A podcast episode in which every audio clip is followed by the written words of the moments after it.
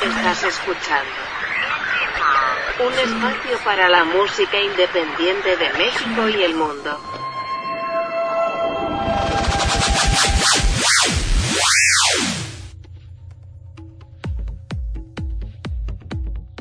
¿Qué tal amigos? Bienvenidos a una emisión más de Indie Mod Podcast. Los saluda Sebastián Huerta. Gracias por estarnos acompañando. Hoy es miércoles, miércoles de reseñame esta película o serie.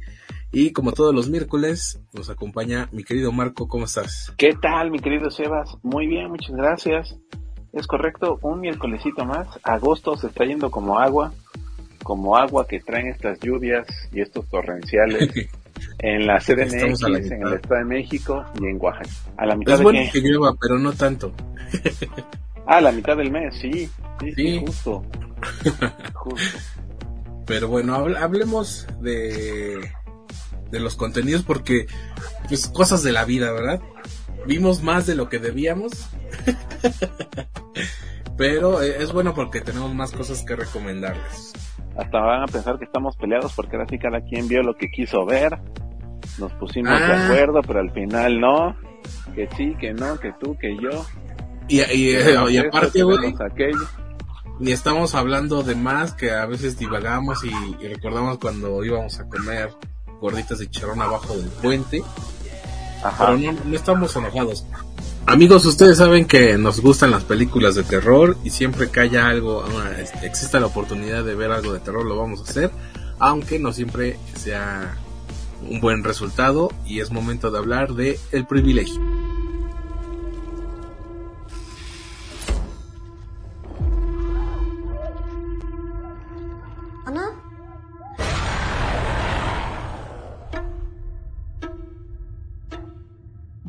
Schule? Es läuft eigentlich. Für eine leistungsfähiger werdende Gesellschaft. Für eine bessere Konzentration. Für eine bessere soziale Interaktion.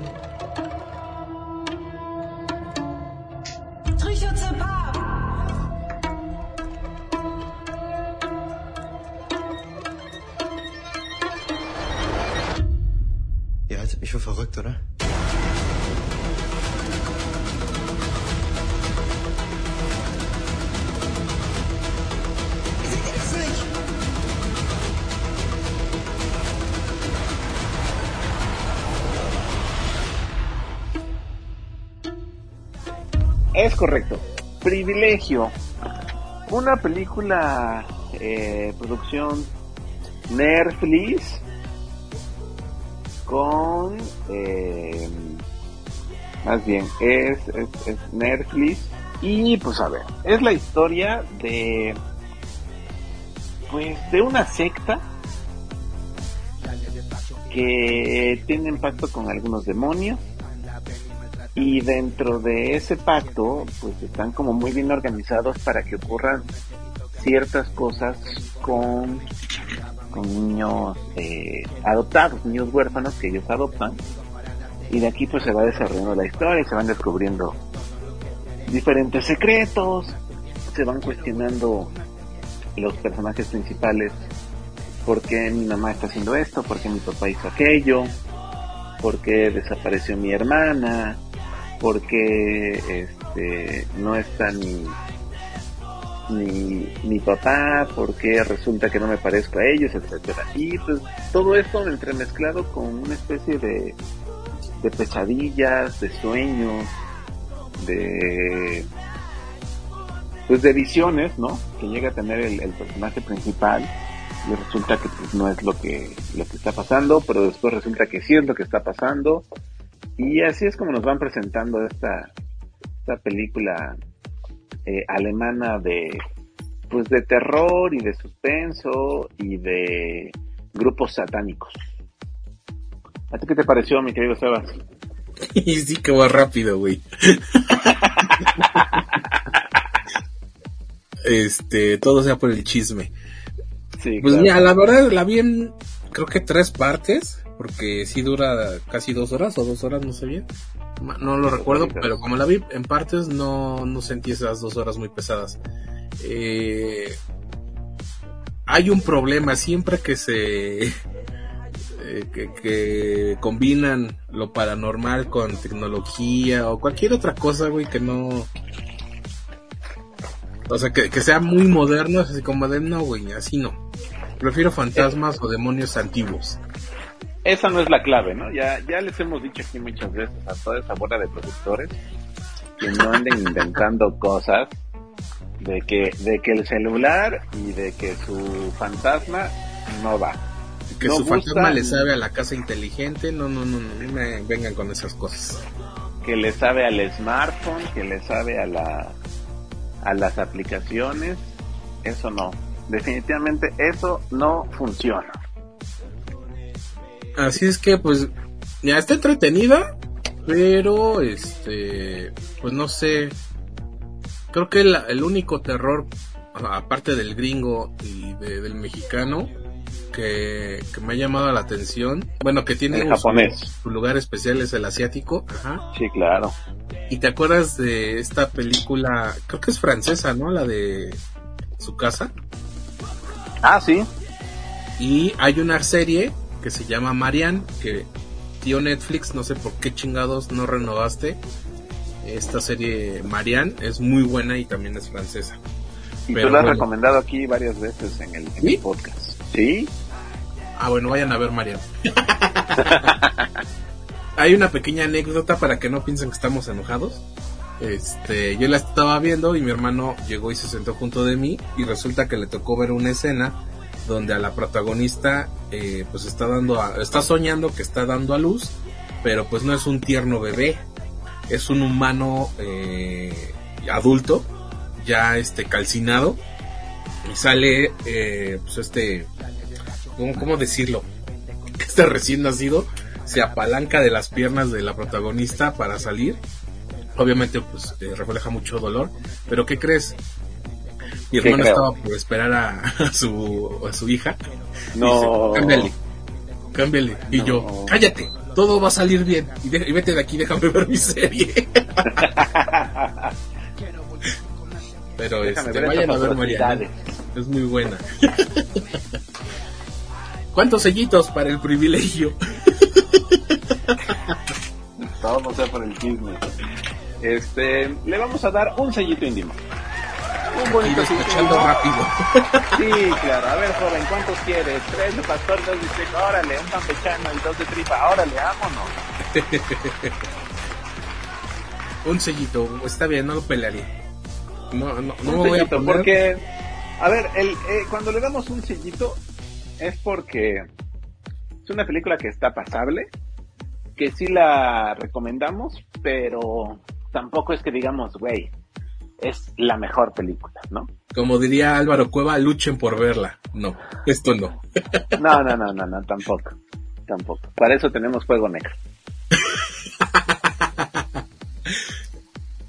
es momento de ir con. Ya se me olvidó, güey, ¿cuál va? de Sandman. Pero bueno, aquí tenemos combo, combo doble, porque usted lo pidió, Hayden Mover. De Sandman. y la otra es. Turno de día. A ver, de Sandman. Soy el rey de los sueños. Regidor de los señoríos de pesadillas. ¿Qué haces aquí, Jerry? Él va a venir o no. ¿Quién? Morfeo, el oniromante. ¿Sabes, Sandman? Es puro cuento de hadas, Jerry. No es un cuento de hadas. Ha vuelto. Interesante. ¡Detiene las manos! ¡Abre las manos! ¡Ahora!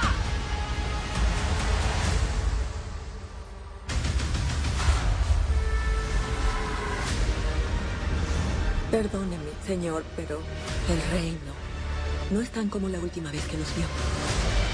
Con el tiempo que se ausentó, el reino empezó a decaer y derrumbarse.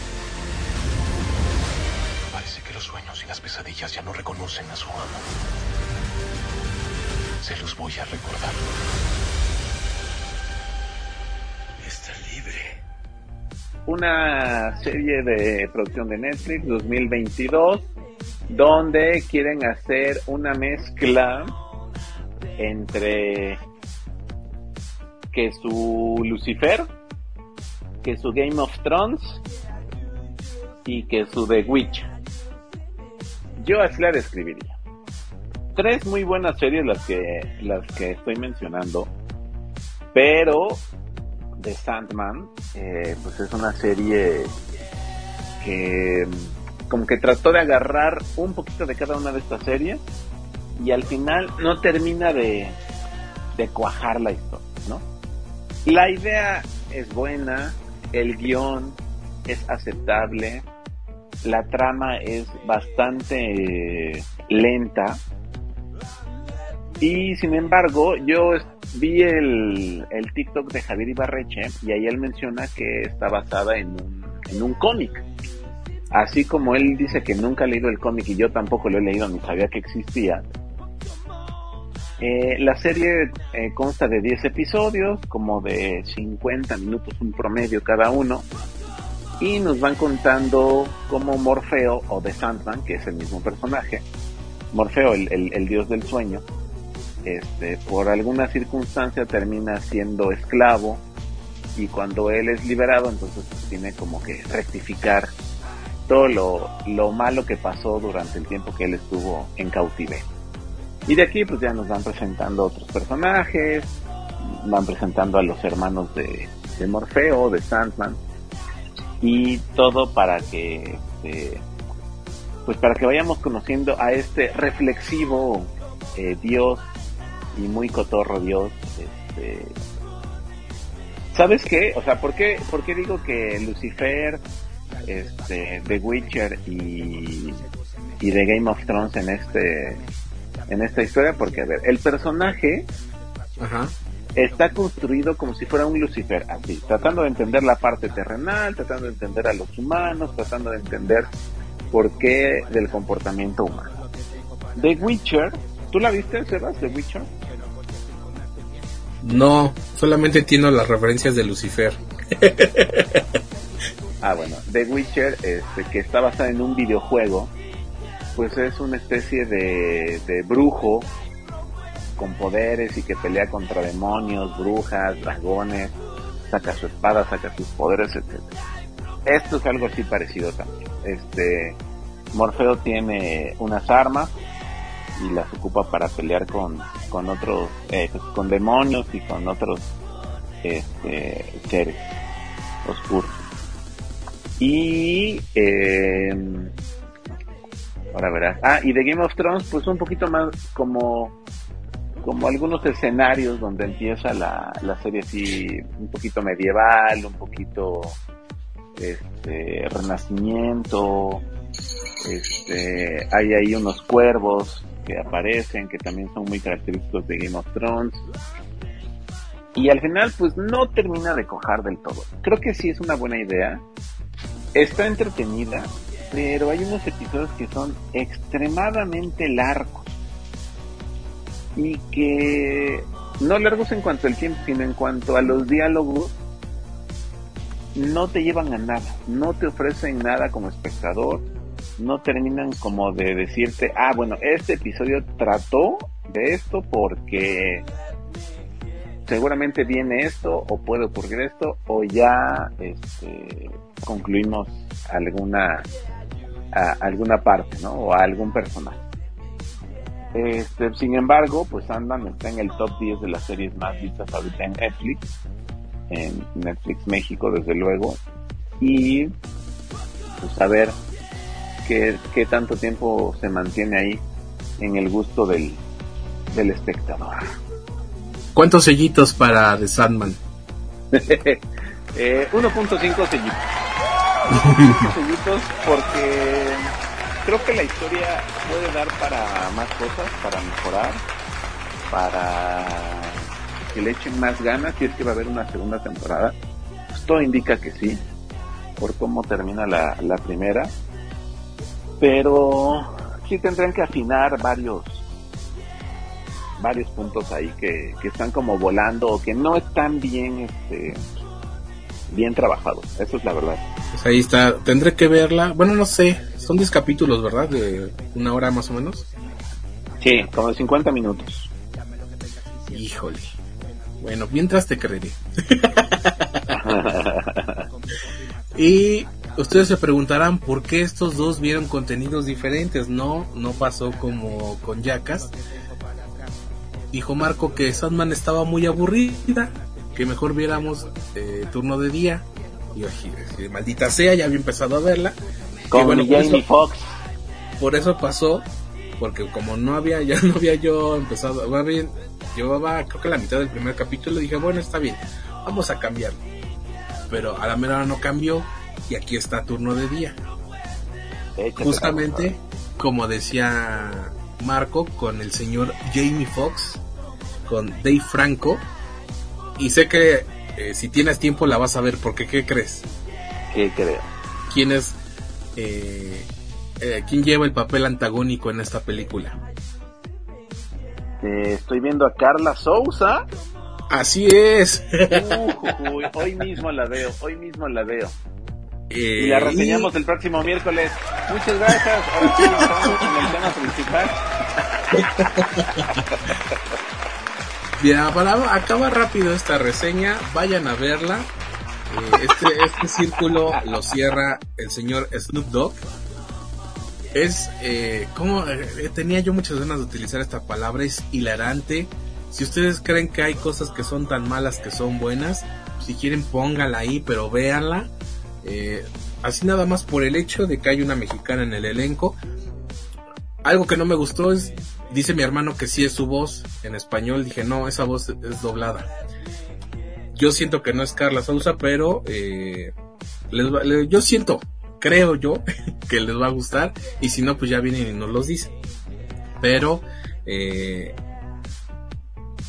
Jamie Foxx, creo que nunca la había visto. O más bien, no recuerdo yo una película de Jamie Foxx que haya visto recientemente. Ah, Híjole, buena pregunta, ¿eh? Y, que ya hemos reseñado, ¿no? Aquí. Ah, bueno, yo lo recuerdo mucho en Django. Django sin cadena. Ah, ya tiene mil años. de el proyecto Power. Ah, ah, no, pero yo dije Django te digo que tiene años porque es del 2012 y ya te voy a decir, ah, la del Rey, y es del 2004. no, la, la, más actualita es donde sale de villano en la de El Planeta Hombre Araña en 2014, Proyecto Power en 2020, ah, también sale en Baby Driver, en, en Baby Driver también sale, pero no me aparece aquí la lista. ¿En qué año fue Baby Driver? 2017. Dayshift es esa, la de. Ah, pues sí, ¿verdad? Esa, mero. Estoy viendo a Snoop Dogg ahí. Así de, güey, este de 2022. No hay que verla, güey. Yo ya la vi. ¿La quieres ver? Y platicamos de ella. Sí, la veo. Sí, sí, la veo, sí la veo. Va, va, va, me late. Me late, me late, porque viene nuestra queridísima amiga Carla Sousa. Mi amiga no le mando WhatsApp. Así que no le mando WhatsApp y me da mucho gusto ver su trabajo en esta película mágico cómica musical, ¿verdad? Así es. Y cerramos las reseñas del día de hoy con 13 vidas. Es correcto, 13 vidas, una película que está disponible en, en Amazon Prime. Y fíjate que Sebas, que no es mala idea empezar a reseñar más contenidos de Amazon Prime, porque el otro estaba leyendo que Netflix al parecer está haciendo todo lo posible por quebrar en menos de dos años. Yo lo he dicho, güey, pero tú no quieres reseñar doblemente embarazada 2. Va, la reseñamos el próximo miércoles. No. Jalo, jalo, ya quedó. Mi querido amigo Sebastián Huerta, tenemos un compromiso, jalo. No. Sí, ya, ya tenemos dos contenidos. Mira, este es el primer programa en el que estamos dando este por anticipado los contenidos que vamos a reseñar. Sí. Eh, ¿Sabes por qué puedo pensar que no está tan mala? Porque ya es la 2. No creo que Amazon le dé gusto perder dinero. va, va, va, super jalo, la vemos. Tendremos que ver la 1 para entender por qué de la 2. Claro, la vemos la 1 y la 2, claro que sí, cómo no. Yo comprometido. Bueno, ya que estás con ese ánimo. ¿Cómo dices que se llama? No, Rebelde no pienso ver. Doblemente embarazada 2. No, no, no. Rebelde no pienso ver. Amigos, amigos indie movers. Eh, Güey, pero es película, no es serie. Este, quiero decirles que Marco, ya que ya es un señor casado, un señor de edad, se niega a reseñarles algo que ustedes están experimentando por primera vez. ¿El amor? El amor, el despertar sexual, el, el, gusto por la música. La cosquilla en la pierna. La cosquilla. bueno, eh, 13 vidas. Oye, pero doblemente embarazada no es serie, es película, güey. ¿Y qué tiene? ¿Eso la hace buena? No, pues nada más estoy diciendo que estás diciendo que, que es serie, que hay que ver la temporada 1, que no sé qué. No, la 1, la película 1, número 1. Ah, va, va, va, jalo, jalo, ya está. Doblemente embarazada 2. Es correcto, va, va, va, jalo, jalo. 13 vidas. Hola Rick, ¿sigues lo que pasa en Tailandia? Unos niños atrapados en una cueva. Una lista de abusos de rescate, estamos ahí. Es una cueva para turistas. Se ve fácil, pero cuando se inunda es imposible.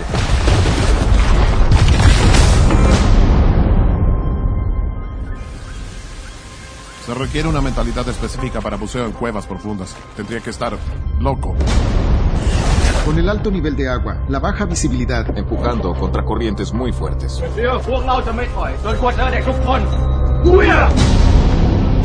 Listos por última vez hace 10 días, 12 niños y su entrenador están atrapados en las cuevas inundadas. ¡Hola! Dime, ¿cuántos son? Trece. Todos están vivos. ¿Podemos irnos ahora? Hablamos de una inmersión de cinco horas. Si intentan bucear con los chicos ese camino, van a rescatar sus cadáveres.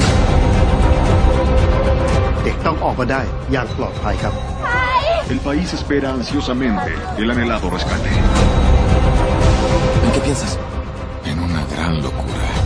Tienes una habilidad que ninguno de nosotros tiene. No. Es una locura, es poco ético, es ilegal. Ha muerto un hombre. Respira. Si no hacemos nada, seguro los sacaremos muertos. Entonces, ¿esperan muertes? Sí. Espero muertes. John, ¿estás bien? Sí, solo dame un minuto. Perfecto. Lo haremos.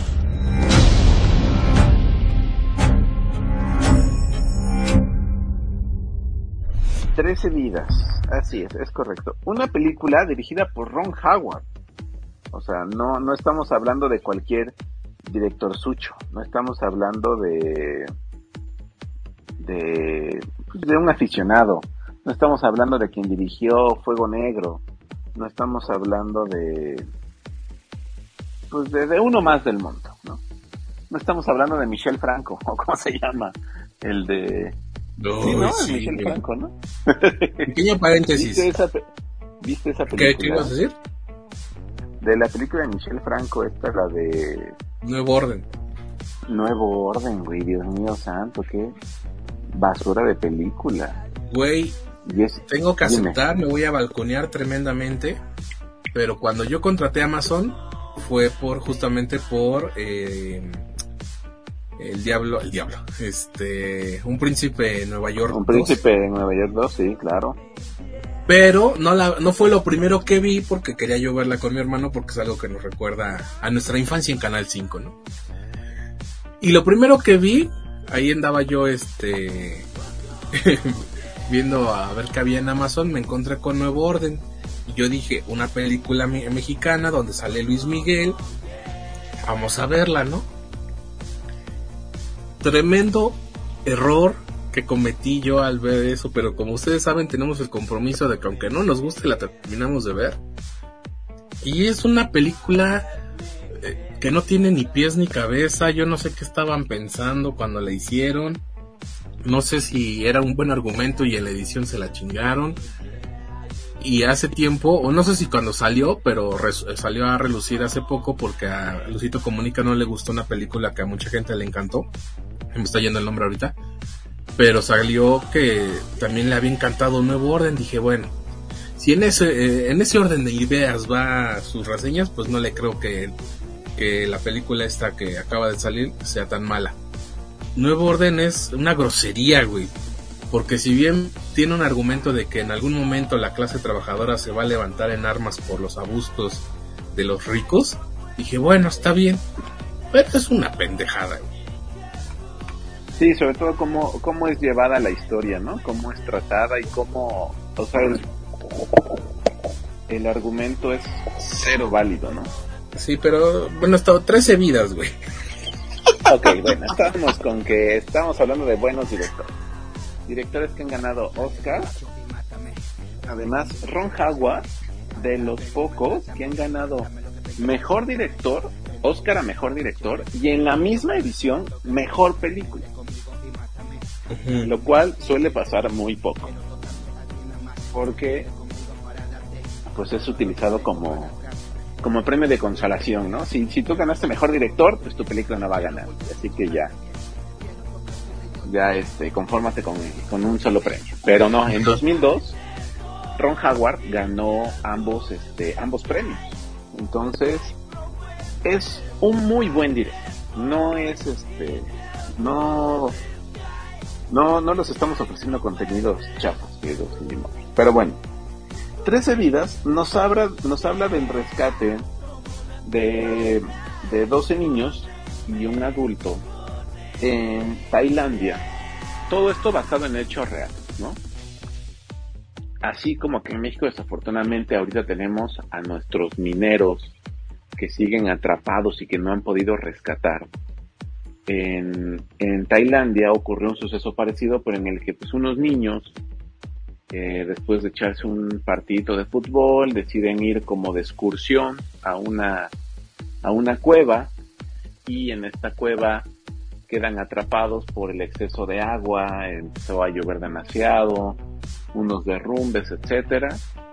Y eh, pues de buenas a primeras los papás empiezan a preguntar ¿dónde está mi hitu? ¿Dónde está el cevitas tailandés? ¿Dónde está el marquito? ¿Dónde está el marquito tailandés? ¿no? Y pues de aquí se declara una alerta nacional para rescatar estas, eh, pues estas 13 personas, a estas 13 vidas. Eh, obviamente, pues empieza a haber eh, diferentes grupos de rescate, empieza a haber movilizaciones, etcétera, Son 2 horas 26 minutos los que dura la película. Y esta película la propuso Sebastián, querido Cindy Murphy. Yo no sé si Sebastián estaba en drogas como acostumbra estar los miércoles, yo no sé si estaba de muy buen humor, si tenía tiempo de sobra, si ya tenía toda su chamba de la semana avanzada, que dijo, pues la voy a proponer, ¿por qué no? Pero bueno, son dos horas y media, queridos mismo. A ver. Yo la propuse porque estaba de recomendación en Amazon y casi no vemos Amazon y no me fijé la hora, la hora, las horas que duraban. Pero bueno, a ver. No les tengo mucho que contar de, obviamente, los niños se meten en un problema, están ahí atrapados, llegan los grupos de rescate. Resulta que hay un grupo de especialistas para rescatar a estos niños, quienes son los protagonistas, interpretados por Colin Farrell, Vigo Mortensen y Joel, Joel Edgerton. Que si usted no los conoce, por favor, no sé qué carajos está haciendo. Y vea más cine, y vea más películas y más series, por el amor de Dios. y este. Y pues bueno, estos, estos tres este, expertos empiezan a trabajar, empiezan a ayudar, este, nos van contando eh, pues la película se centra más en todo este trabajo de logística, de estrategia, de buceo, de análisis para ir avanzando poco a poco durante, durante, perdón, dentro de la cueva. Lo cual pues está padre, está entretenido, uno va aprendiendo diferentes cosas, te lo van describiendo de forma muy sencilla de entender. Eh, en varias ocasiones aparece un mapa eh, marcando como la ruta que tienen que seguir los buzos, eh, los cuerpos de rescate, etc. Y pues ya, de aquí se va desarrollando la historia. Eh, que está padre, que pues está basada en una historia real, que hay mucho cuidado y detalle, sobre todo en las zonas que son debajo del agua, que son un, ¿qué me atrevo a decir? Un 30, un 40% de la película. Están muy bien cuidados esos, e, esos detalles, eh, cómo van buceando en pequeñas, este, en, pequeños eh, partes que dejó la cueva, ¿no? Hay algunos otros derrumbes, se empiezan a presentar algunas otras vicisitudes, etcétera. Es una película interesante, divertida, que sobre todo uno tiene que sentarse a verla y disfrutar cada detalle de los que nos van presentando. Lo demás, pues ya sabemos que es eh, pues muy al estilo gringo, ¿no? Este, con un final feliz, con este, muchas situaciones predecibles también, que al final eh, está más basado en, en, que la historia, la película está basada en una historia real, que en hacerlo algo más dramático o algo más eh, que te tenga el filo del asiento, ¿no? O que estés así como que, ay no, ya se le va a caer esto, o ay no, ya le va a pasar aquello. Hay muy poco suspenso, eso es la verdad. Pero es una buena película, es una buena recomendación de Amazon, es de Metro Goldwyn Mayer y eh, la van a disfrutar. Creo que sí, dos horas 27 minutos es demasiado tiempo. Con dos horas hubiera estado perfecto. Pero te gustan largas, ¿no? Y ya digo, chiquitas y gordas, güey, entonces pues ya no entiendo. Pero bueno. Yo hablaba de las películas, no sé por qué siempre tienes que pensar en lo mismo. pues yo estaba pensando en los cortometrajes que tú te gustan. No, porque hablaste en femenino, entonces cortometraje ah, masculino. Ah, entonces de la serie, de la serie, chiquitas y gordas. Pero bueno, este, esta es la, la joya de la corona de este episodio. ¿Cuántos sellitos para 13 vidas? Eh, le voy a dar dos sellitos sin demo. Dos sellitos sin demo por la estupenda dirección de Ron Howard. Hay buenas actuaciones de Vigo Mortensen. Colin Farrell creo que me queda de ver un poquito. Pero Vigo Mortensen eh, bastante bien. Y sobre todo porque lo, lo explican como muy claro, ¿no? Todo lo que está haciendo, todo lo que está pasando, no se meten en muchos tecnicismos. Y eso se agradece. Pues ahí están las reseñas de esta semana, amigos. Estás escuchando el podcast de Indie Mob con Sebastián Huerta. Pues mira, no, no es técnicamente que vamos a reseñar, ¿verdad? Pero pues, nos parece algo importante que comentar. Yo no sé qué piensa Marco del tema. Eh, dijo, oye, ¿y si hablamos de esto? Me mandó este famoso hilo de Twitter que salió el, el lunes eh, pero a ver, cuéntanos Marco, ¿de qué vamos a hablar ahora? Mira, resulta y resalta, yo creo que a mí, a mí se me hizo interesante tocar el tema por dos cosas. La primera, porque pues eh, hay que evidenciar la violencia en contra de las mujeres, ¿no? Eso es un hecho. Este, a mí me da gusto que las mujeres que sufrieron algún acoso, violencia, eh, de cualquier índole, estén teniendo ahora el valor de expresarlo y decirlo públicamente y sobre todo cuando hay eh, personas eh, de la vida pública, ya sean eh, políticos, empresarios, este, actores, comediantes como en este caso que vamos a hablar, cantantes, etcétera, que se atrevan a decir y alzar la voz y decir yo fui atacada, yo fui violentada, eso eso es algo importante y que tenemos que seguir eh, hablando de estos de estos temas que son desafortunados porque se tienen que, que, castigar quienes resulten culpables. Y el segundo punto es que pues en este podcast hemos hablado muchas veces de, eh, de stand-up, hemos hablado de podcasters, hemos hablado incluso de del frasco, que es el programa en el que en el que aparece como estelar este Mau Nieto, el comediante. Y pues resulta que en las últimas horas del eh, del día martes de ayer, este, pues Mau Nieto se convirtió en tendencia porque hay una productora de stand-up que se llama Melissa Yamel y ella en un hilo de Twitter empieza a narrar y a describir cuándo fue que ella fue abusada sexualmente por Mau Nieto en 2018, me parece, sí, así es, en 2018. Pues desde luego esto generó una serie de pues, comentarios, ¿no? Este, desde luego, pues mujeres apoyando a, a Melissa y aplaudiendo que, pues tenga el valor de, de, denunciar a su, a su agresor, como ella lo, como ella lo señala.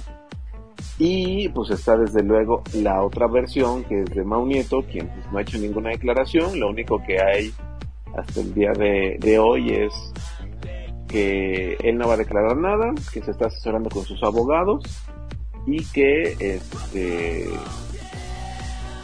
y que pues va a estar como al pendiente, ¿no? Sobre todo porque la Fiscalía de la Ciudad de México ya este ya contactó a Melissa Yamel para pues que él, tomarle su declaración y pues realizar las eh, más bien para empezar a levantar todos los hechos y actas y, todo este tema burocrático que se, que se realiza. Entonces, es por eso que yo consideré importante pues, eh, platicar este tema, más allá de, de, si echar chisme o no, pues visibilizar, ¿no? Y, y, exponer que pues siguen sucediendo este tipo de cosas y que los comediantes pues no están expuestos, no están exentos, perdón, a este, a que también pues los acusen sus, sus víctimas. O sea, tú ya estás dando por hecho que Mau Nieto lo hizo. No, no lo estoy dando por hecho, pero pues también no podemos poner en este en decir eh, no es un agresor o si es un agresor, ¿no? Yo nada más estoy diciendo lo que ella está diciendo. Ella ya directamente lo acusa. Este, y los abogados de Maunito dicen no va a dar declaraciones este cuate, únicamente este se va a asesorar y ya más adelante dará este eh, dará alguna entrevista o dará alguna otra declaración. Lo que sí es que en, en el hilo, pues ella describe eh, pues el momento, describe eh, frases que le dijo Mau Nieto, eh, algunas acciones que, o actos que él hizo para abusar de ella, entonces eso pues está, es, es lo delicado, ¿no? De, de todo este asunto. Mira, hablar de estos temas siempre es muy delicado es obvio que existe la, la, violencia contra la mujer, que existe la violencia y el gremio del stand-up no está exento de eso. ¿Qué pasa en este caso específico? Que al momento de yo estarlo leyendo decía, obviamente nadie sabe cómo reaccionar al momento de que está siendo agredida, agredido. Pero dije, güey, te están diciendo que, bueno, tú estás contando que te dijeron que querían coger. No te tomas nada, ni mucho menos lo acompañas al baño, ¿no? Mau Nieto siento yo que no es alguien que sea muy grande o muy fuerte como para que la haya jalado al baño. Cuenta ella que eh, había mucha gente afuera del baño, que estaban gritando, que no sé qué, que se apuraran. Y dice que con todas sus fuerzas cerró, este, agarró la perilla de la puerta para que no entraran. Que güey, si te están haciendo algo, pues lo que quieres es ayuda, como que no quieres que nadie entre. Y algo que se está olvidando mucho es que también menciona a Juan Carlos Escalante, que es otro comediante, que dice que la llevó, que se ofreció a llevarla a su casa y no la llevó a su casa. La llevó a casa de Juan Carlos y dice que ella amaneció sin ropa en su cama, que le hizo una insinuación sexual hasta que ella no accedió y se fue. Pero nadie, güey, hasta ahorita yo no he visto que nadie diga algo de Juan Carlos Escalante porque muchos decían, eso se me hace más una violación, porque eh, por lo que ella cuenta, perdió el conocimiento y no supo ni dónde quedó. Que, lo que eh, menciona que narró, eh, lo que menciona que sucedió con Maunieto, pero nadie está hablando de, Juan Carlos Escalante. ¿Y por qué pasa eso? Porque Juan Carlos Escalante no tiene los reflectores encima como los tiene Maunieto. Yo no conozco a Maunieto, no me atrevería yo a meter las manos por nadie, pero hay muchas incongruencias en lo que ella platica y como somos víctimas de lo que publicamos en internet, ya se le fueron encima algunos eh, detractores y detractoras de cómo ella se expresaba de, de Diana, la, chava que acusó a Kalima de, haberla violado, que después pues se dieron cuenta que no era cierto. Y pues son bastante, mensajes bastante desagradables. Eh, pero bueno, también con internet eh, todo se puede hacer, entonces no podemos eh, decir si es que ella se expresaba así de, un caso similar al que ella narró ahora en sus redes sociales. No hay versión de Mau Nieto, por lo que tú comentas, y de, sus abogados, pero sí hay una versión de otro comediante que él, eh, que ella menciona en su historia, que es Solín. Solín, lo, yo vi sus historias el lunes en la noche y le mandó un mensaje no sé si ya a raíz de esto, porque lo había mencionado, pues supongo que sí, no creo que haya eh, recopilado mensajes de, aquella vez en 2018. Pero lo que cuenta Solín es que quien llegó emocionada al Woco era ella, porque eran sus inicios en el stand-up.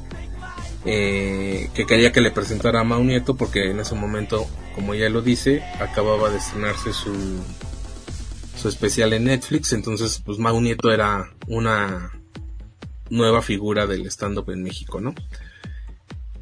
Y lo que cuenta Solín es que pues empezó a emborrachar, se atreve, eh, bueno ya en balantonada va y le habla a Mau Nieto, empiezan a beber y la pierde el rastro. Cuando la vuelve a encontrar, muy emocionada y más borracha, le dice que, se había besuqueado con Mau Nieto. Y que Mau Nieto pues ya no estaba en el lugar, que se lo habían llevado porque había salido ahogado de, del baño. Dice él que una persona que estaba en, la barra también le comentó pues que no la anduviera gritando si sí había pasado eh, que no se diera a conocer por tan poquito dice Solín en este mensaje no y que Solín se enojó porque pues cómo se atrevía para que pasara eso si ambos estaban empezando él no tenía pues mucha relación con los estandoperos top de aquel momento y que se enojó porque tenía ella un novio que no la que le había prohibido hacer stand up y que, dejó de ser su amigo cuando un mes después de lo sucedido la vio todavía con él. Te digo que yo que esto es muy delicado porque pues ni sabemos si es cierto la versión la versión de Melissa, Melissa, lo que dice Solín y pues lo que no ha dicho Maunieto, ¿no? A mí lo que me parece eh, delicado, aparte de que sigan existiendo este tipo de agresiones, es que también cualquiera, con solo publicarlo en redes sociales, puede eh, tirar una carrera, y bueno, ya ni siquiera la carrera, güey, la reputación y tu credibilidad como persona nada más en redes sociales. Lo he dicho en algunas otras ocasiones que también personas, pues no, mm, no cercanas, pero sí que conozco y que han, desafortunadamente han tenido que pasar esta situación. Sí, ¿por qué no lo dijeron en ese momento y por qué no denunciaron? Dicen que porque cuando pasa este tipo de cosas, pues las autoridades se hacen pendejas y hasta y tenían, tendrían que ir moribundas para que dijeran, ah, no, pues a lo mejor sí, sí te pasó algo pero creo que no, no se vale solamente hacerlo en redes sociales. Que Melissa haga caso del llamado de la fiscalía que ya se ofreció. Pues eso es que no deberían de ofrecer la ayuda, debería estar ahí siempre. Y no solamente para quienes lo hagan de manera mediática, sino para las personas que vayan y hagan su denuncia eh, directamente en la fiscalía si esto realmente, leía yo un comentario, si esto realmente pasó, deseo que Mau Nieto sea refundido en la cárcel. Y si no es cierto, deseo que ella sea refundida en la cárcel. Porque tanto no se vale que no haya un lugar seguro para las mujeres y para cualquier persona, como no se vale que nada más por eh, porque todo esto salió porque hubo se clausuró el Woco y el 139 que son lugares donde se hace comedia stand y yo dije pues no sé qué tan inspirador haya sido para ella decirlo en este momento en el que clausuraron estos dos lugares creo que hubiera sido mejor decirlo como en, algunos otros casos también se le acusó a Freddy el Regio y que varias estando operas se le van a decir sí, sí es cierto, este cabrón me hizo algo, ¿no? Y bueno, pues lo triste es que, este tipo de cosas sigan pasando, pero pues ya, ya veremos que, en qué acaba todo esto. Y creo que me quedo con el tweet, que pague quien tenga que pagar. Sí, definitivamente. Fíjate, Mau Nieto subió a su Instagram un comunicado que brevemente dice, celebro y apoyo las denuncias, pero siempre desde la equidad de todas las partes involucradas y a través de las instancias correctas. Existe una gran diferencia entre los encuentros sexuales consensuados y aquellos que atacan la libertad sexual de las personas. Confundirlos causa daños irreparables a nivel personal, familiar y laboral, afectando una carrera que he construido durante muchos años y con mucho esfuerzo. Finalmente quiero decirles que estoy tranquilo y dispuesto para que en caso de ser necesario aporte los elementos con los que cuento y que acreditan mi plena inocencia. De igual manera, de ser el caso, ejerceré las acciones legales necesarias para defender mi integridad como persona. Punto. Entonces, pues, este cuate, este cuate se, se asume como inocente y que tiene pruebas para presentarlo y que, pues, obviamente sí le preocupa pues los daños eh, a su vida familiar, laboral y, personal. Siempre me, me ha quedado esa duda cuando acusan a alguien y se queda callado. Ha pasado con músicos afortunadamente tengo el gusto de no haber conocido en el círculo en el que me movía, nunca vi ese tipo de cosas y si las hubiera, creo que reaccionaría como Solín, ¿no? De que esto no va a pasar aquí, cerca de mí. Eh, pero se quedan callados y creo que es muy cierto que el que calla otorga. Si, si y lo he platicado muchas ocasiones, si algo pasara así, así ah, estás mal. Aquí no pasó nada que no quisieras. No sé, no conozco a Monieto ni tampoco lo voy a defender, pero bueno, ojalá que, bueno, ya había dicho yo, que pague quien, tenga que pagar. Y por favor, cuídense, cuídense y no se dejen. Sí, claro, desde luego. Pero bueno, ya veremos qué, más información va saliendo sobre este tema. Y pues con eso concluimos, ¿no, querido Sebas? Sí, ya no tenemos más contenidos. no sean golosos en por favor. Sí, hoy hubo, bueno, no, casi, pero porque quiero que, veas eh, turno de día para que puedas ver eh, todo su esplendor en el, en el próximo miércoles. Así es. Próximo miércoles la, la, vemos. Amigo, muchas gracias por enlazarte un miércoles más. No, muchas gracias a ti, querido Sebas. Como siempre, un gustazo hacer eh, reseña mesa contigo. Y el otro día, platicando con unos amigos, este, me decían, oye, ¿qué onda? ¿Cómo le hacen? ¿Cómo se organizan? ¿Cómo se ponen de acuerdo? Y, le cada miércoles voy a la Ciudad de México.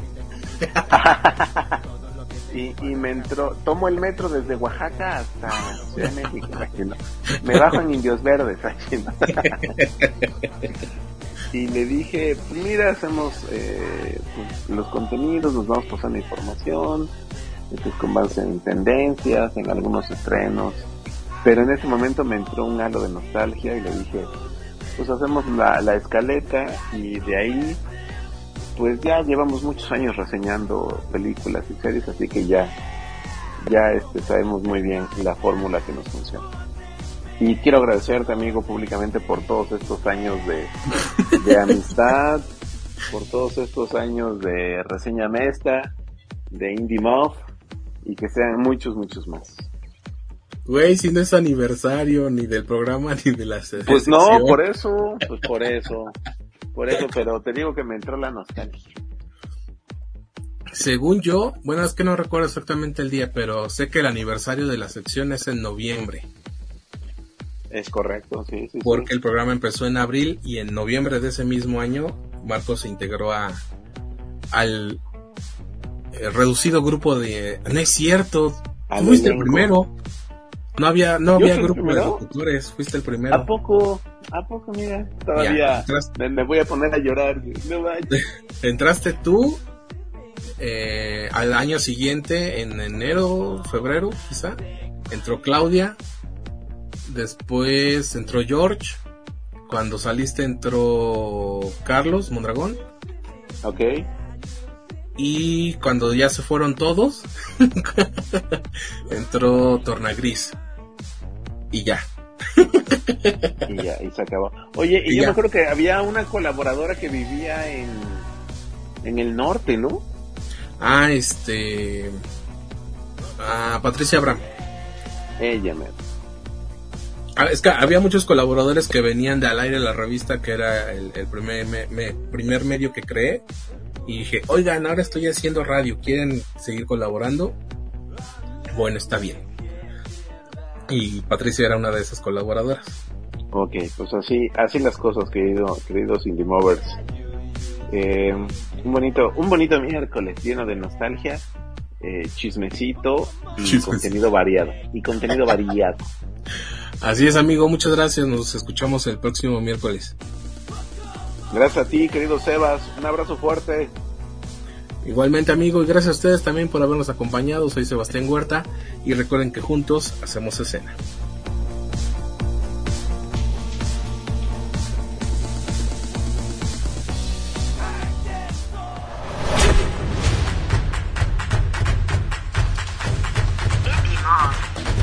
donde juntos hacemos escena.